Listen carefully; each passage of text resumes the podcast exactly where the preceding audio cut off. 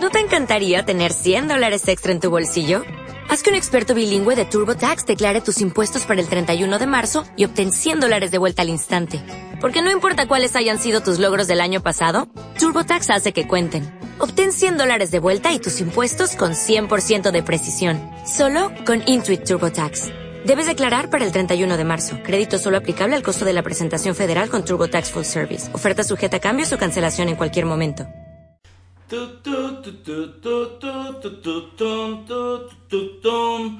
Y caballeros, bienvenidos a La Leyenda del Camino. Me llamo Macario Brujo.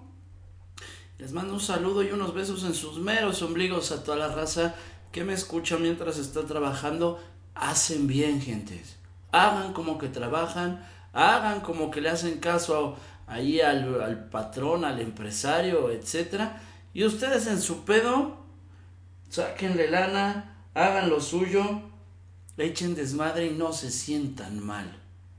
Finalmente venimos a una sola cosa, a este hermoso planeta azul, venimos a echar desmadre, venimos a cotorrear y qué bueno que lo entiendas, que no te afanes, que no te claves en verga, tenemos que producir un chingo de cosas, tenemos que sacar todo perfectamente bien. Yo creo que no, no tenemos que tener nada perfecto, lo único que tenemos que hacer es cotorrear en nuestro transcurso por aquí. La neta, cabrón, cuando están los momentos difíciles, se te hace eterno, eterno, eterno, eterno el, la vida, pues. Y luego dices, ay, cabrón, cuando volteas para atrás, yo ya tengo casi 50 años, ni cuenta pinches me ¿a qué hora sucedí? 50 años en el planeta Tierra. Eso está bien puto loco, cabrón. El otro día leí una madre que dice, ¿ya te diste cuenta que estamos más cerca del 2050 que de 1990? Creo que así era. Bueno, no me acuerdo, pero sí, creo que sí era. Así que estamos más cerca del 2050 que de 1990. Y dije, ay, güey, pues si 1990 se quedó hace ratitito apenas estábamos escuchando el grunge, estábamos echando desmadre con Nirvana y con Pearl Jam y ahorita ya estamos en los años que las películas del futuro profetizaban que iban a pasar cosas bien locas. Te voy a leer del libro Una llamada al amor del señor Anthony de Melo, viene como Meditación 17 y dice así: os aseguro que si no cambiáis y os hacéis como los niños, no entraréis en el reino de los cielos. Os aseguro que si no cambiáis y os hacéis como los niños, no entraréis en el reino de los cielos. Y dice el señor Anthony de Melo así, cuando mira uno los ojos de un niño, lo primero que llama la atención es su inocencia, su deliciosa incapacidad para mentir para refugiarse tras una máscara o para aparentar ser lo que no es. En este sentido el niño es exactamente igual que el resto de la naturaleza. Un perro es un perro, una rosa una rosa, una estrella una estrella.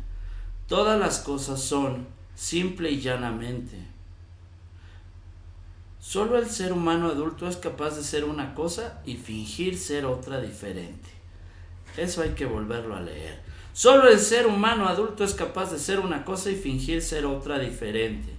Cuando una persona mayor castiga a un niño por decir la verdad, por revelar lo que piensa y siente, el niño aprende a disimular y comienza a perder su inocencia.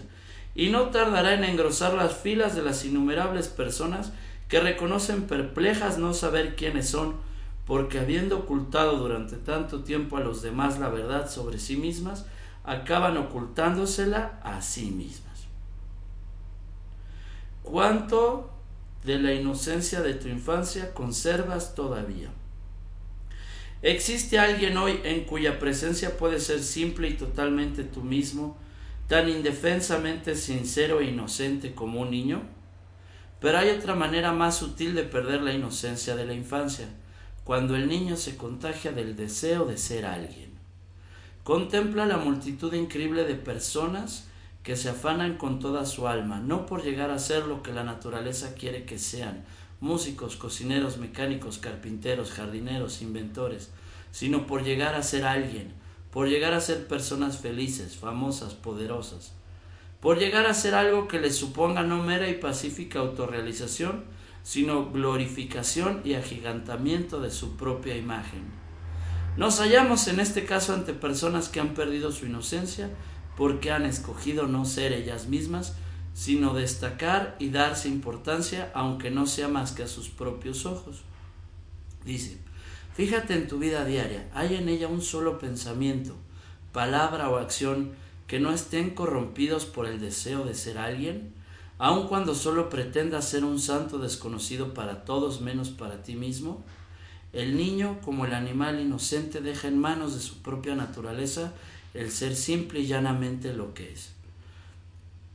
Y al igual que el niño, también aquellos adultos que han preservado su inocencia se abandonan al impulso de la naturaleza o al destino sin pensar si quieren ser alguien o en impresionar a los demás. Pero a diferencia del niño se fían no del instinto, sino de la continua conciencia de todo cuanto sucede en ellos y en su entorno, una conciencia que les protege del mal y produce del crecimiento deseado para ellos por la naturaleza, no el ideado por sus respectivos y ambiciosos egos. Existe además otro modo de corromper la inocencia de la infancia por parte de los adultos y consiste en enseñar al niño a imitar a alguien. En el momento en que hagas del niño una copia exacta de alguien, en ese mismo momento extingues la chispa de originalidad con que el niño ha venido en el mundo, ha venido al mundo. La chispa de originalidad con que venimos al mundo. De chavitos, para salvar nuestras vidas tuvimos que aprender a fingir, a agradar primero a papá y a mamá desde sus rollos, desde las imágenes idealizadas que tenían sobre de nosotros, sus expectativas. Yo quiero que mi hijo de grande sea médico, quiero que mi hija se case con un buen hombre, quiero que sean siempre felices, que no lloren, que den cosas grandes, etcétera. Hay imágenes que tienen papá y mamá sobre de cómo debemos de ser nosotros. Y para agradarlos, agradarles, dejamos de ser nosotros mismos. Empezamos a fingir, empezamos a mentir y nos vamos convirtiendo en lo que no somos. Y de repente nos perdemos en estas máscaras, porque además no son las únicas máscaras ante papá y mamá. Tenemos máscaras ante nuestros abuelos, tíos, ante los profesores de la escuela, los compañeros, luego en la adolescencia hacemos máscaras con la banda, con la pareja. Puta, nos perdemos en una cantidad de máscaras y luego adentro de nosotros todas esas máscaras se están peleando y se hace una locura conocida como el mitote según los toltecas. La cantidad de voces y ruidos que están dentro de nuestras mentes. De niños teníamos algo bien interesante, teníamos el poder creativo del juego. Yo me he fijado con mis hijas que lo único que a ellas les interesa es jugar todo el tiempo. Cuando están comiendo juegan, cuando se están vistiendo juegan, cuando se están bañando juegan y no les interesa absolutamente nada más que jugar. Y también me he fijado cómo me he convertido en el adulto que les va asesinando el juego porque no puedo jugar con ellas y lo voy matando. Explícame que de repente llegan mis hijas y me dicen, ahora vámonos al parque. Yo estoy bien cansado, cabrón, o estoy en otro pedo, me da hueva. Simplemente no le voy a dar más rollo, me da hueva ir al parque con mis hijas. Y por hueva les digo, no, ¿saben qué? Al chile mejor en vez de irnos a jugar, vámonos a acostar todos y a ver una película bien chingona. Y ya, las tengo ahí sentaditas poniendo atención a la puta tele en vez de estar jugando. O decirles, no, no, no, ¿saben qué? Tenemos que ponernos a, leer y a, estudiar su rollo de la lectura porque van muy bajas. Entonces es más cómodo estar sentaditos ahí haciendo sílabas que salirnos al parque a jugar. Y entra un desfase bien culero con el mundo, eh, digamos, real porque yo podría decir, güey, bueno, sabes que yo no voy a jugar porque al chile me da hueva porque estoy cansado. Salgan y jueguen ustedes. Pero las pongo en riesgo porque tienen que cruzar una callecita y no se fijan y una vez estuvieron a punto, no una vez, un chingo han estado a punto de atropellármelas. Entonces se va poniendo complicado el rollo de decir, puta, necesito cuidarlas Pero es bien difícil, cabrón, porque yo ya estoy inmerso en la vida adulta, yo ya tengo que trabajar, yo ya tengo que pues que apoyar a que a que haya lana para que todos comamos. Y no tengo pedo porque gracias a Dios encontré un camino donde yo tengo mi propio juego. Y mi juego produce lana, yo juego a que soy comediante y es un juego que me encanta. Desde chiquito em, siempre quise ser centro de atención, siempre quise darme a notar con mi familia, en la escuela, etcétera. Entonces, pues estoy de poca madre porque juego a que tengo la atención de, cierta gente y eso me produce lana y juego a que soy rockstar y en mis giras pues voy y me grifeo y estoy cotorreando con la banda y estoy echando desmadre, traigo mi propio juego. Vincular los dos juegos es lo que es complicado. Pero también te quiero decir algo, que juego gracias a que mis hijas me enseñaron a jugar. Yo ya lo había vuelto un trabajo el ser comediante. Tenía un chingo de exigencias y autodemandas de tengo que sacar tal cantidad de risas, de tengo que estar haciendo contenido todo el tiempo, tengo que estar contestándole a la raza todo el puto día. Y ya, güey, trabajaba yo más que cualquier godín, que cualquier gente, güey. De repente me di cuenta que ya tenía que trabajar yo 10, 11 horas diarias, ¿no? Y no está chido. No es que no me guste contestarle a la raza pero me gusta contestarle cuando quiero contestarle. No es que no disfrute grabar ahorita el programa, pero quiero grabarlo cuando tengo ganas de grabarlo. Por eso no me comprometía que ningún día en específico salga, que es cuando, cuando cae la, la musa inspirativa, nos ponemos a grabar, ¿sabes? Porque no quiero que se haga... Eh, no quiero que mi vida se haga... Puta, se me fue la palabra, ¿cómo se dice? que ahorita tienes que hacer esto y luego aquello y luego aquello y luego aquello, rutinaria. No quiero tener una vida rutinaria, no me late, porque el juego es espontáneo. Y pues con mis hijas aprendí la potencia del juego y lo efímero, pero que eso efímero es donde se hace entretenido. Explícame. Un día me salí con mis hijas y me dijeron, vámonos a cotorrear, a que tú eras el lobo y nos persigues. Dije, órale, pues vamos, pues. No duró ni tres pinches minutos el lobo cuando mis hijas encontraron unas hojas secas y el juego se transformó en un pedo a qué hora estaban pescando. Y dije, ¿y el lobo dónde quedó? No, pues ya cuál lobo, ya estamos pescando y vamos a hacer la comida y vamos a hacer sopa de pescado. Bueno, pues ya, el juego ahora es sopa de pescado. Y empiezan a pescar con unas varitas y en dos pedos las varitas se convirtieron en espadas Jedi y pum pum pum de ahí y al rato ya estaban trepadas en árboles y al rato estaban correteando un perrito. El pinche juego se fue yendo a la verga la verga la verga y dije es que de eso se trata esta es la espontaneidad. No se trata de culminar las historias no se trata de seguir en una pinche historia eternamente es vámonos a lo que sigue, a lo que sigue, a lo que sigue. Y ese es el fuego. Y cada lo que sigue lo veían como si fuera real. Cuando era el lobo era la emoción y el miedo de que las está persiguiendo un ser que les puede hacer daño.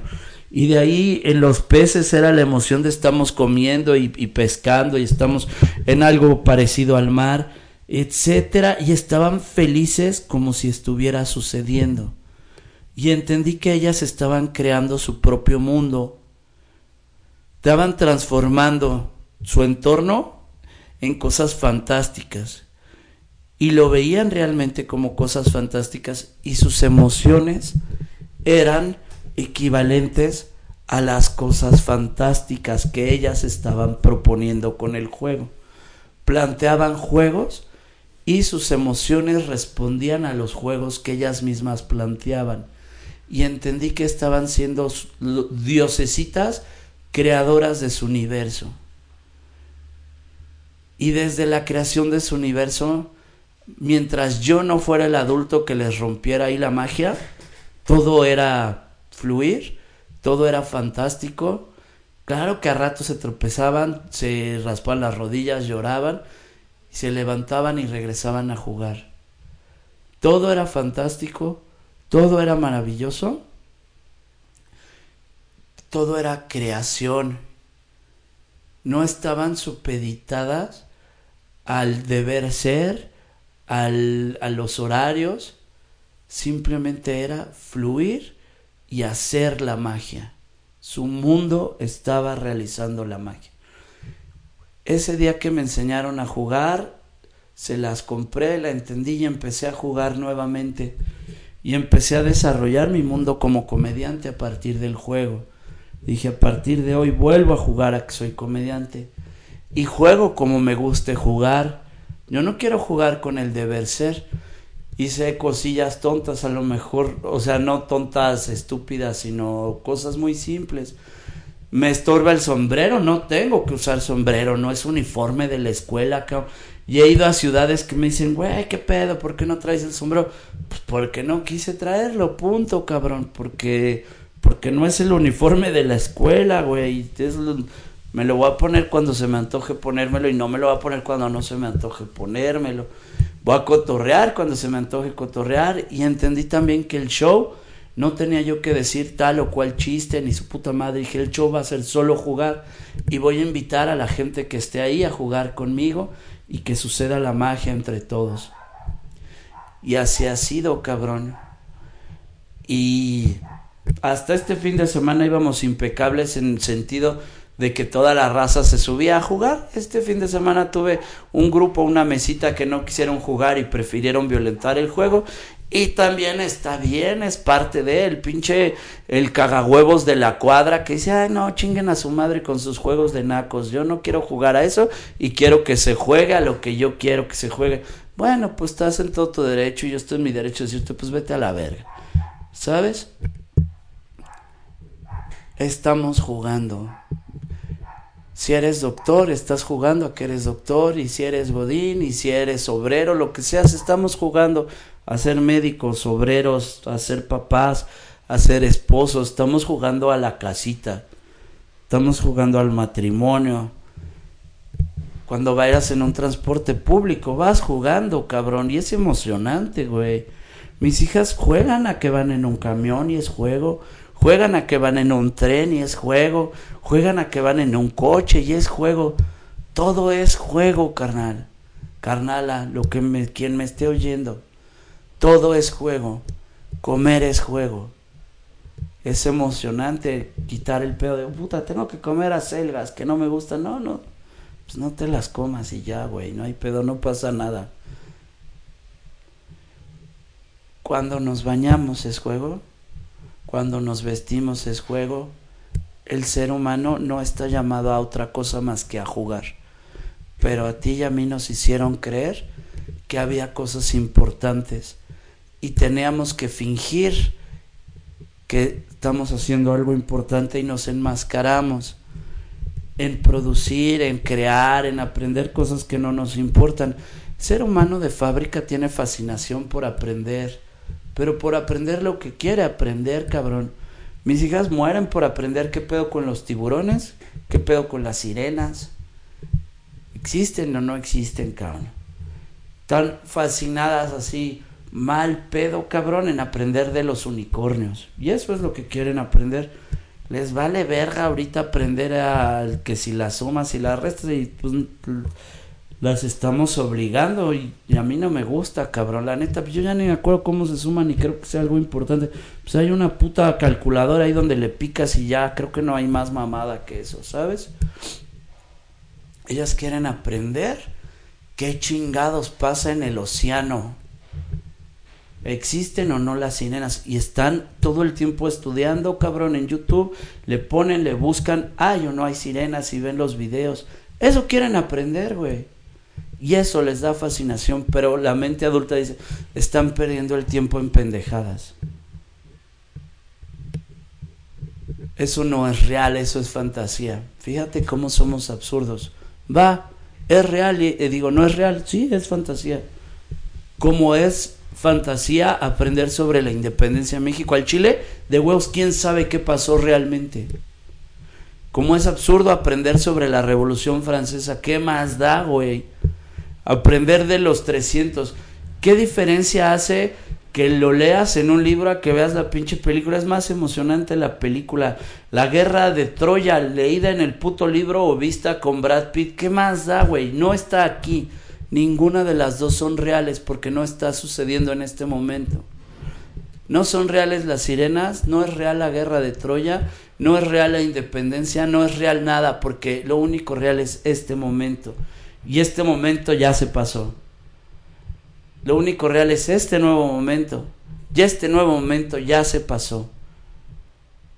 No hay algo que sea real, tangible. Todo en nuestra vida es efímero. Los budistas lo mencionan como la permanente impermanencia. Todo se, ya se fue, ya se fue, ya se fue. De tal suerte que porque nos clavamos en esto tiene valor y esto no. Tiene valor las cosas que producen mamadas porque no las podemos comer. Está bien, pues, pero había mucho antes de que el ser humano existiera, había cosas que se podían comer. Ahí estaban las frutas, y ahí estaban vegetales, y ahí estaban animales. Nomás había que clavarles un pinche palo y ponerlos al fuego ir a cazarte un, puto conejo, una liebre y ya, güey. O sea, tampoco es tan importante que produzcamos cosas. El agua ya estaba antes de que nosotros viniéramos. El oxígeno ya estaba. Tal vez no había excusados, pero podías cagar en el pasto. Tal vez no había camas, pero igual ahí en la hierba te podías echar unos palos. ¿Sabes? Nos clavamos en nuestro egocentrismo, en querer crear personajes que sean admirados por, por números, por si tienes muchos followers, por si tienes mucha lana en el banco, por si produces muchas latas de Coca-Cola. Dejamos de ser, dejamos de jugar, dejamos de existir en aras de generar números. Y esos números pues se van haciendo como nuestro avatar, como nuestro ego. Ahorita en estos años vamos a entrar a algo que se va a llamar el multiverso, creo, que es ya la vida dentro de las computadoras. Hay casas que venden ahí, hay ropa, hay zapatos que ya solo se van a usar en esa madre. O sea, ya completamente dejar nuestro lado humano para vivir dentro de esa chingadera y de ahí a ver quién tiene más más bits, más números, más lo que sea. Yo a ratos me pongo a pensar cuánto pinche daño nos hicieron los números, cabrón. La humanidad, antes del alucine de los números, solo estaba aquí, solo era asombro, solo era respirar, solo era vivir, güey. Eran del único que se trataba la humanidad era de ser y de existir. Creo yo que los números nos han hecho mal, nos han hecho bien también, depende cómo los usemos.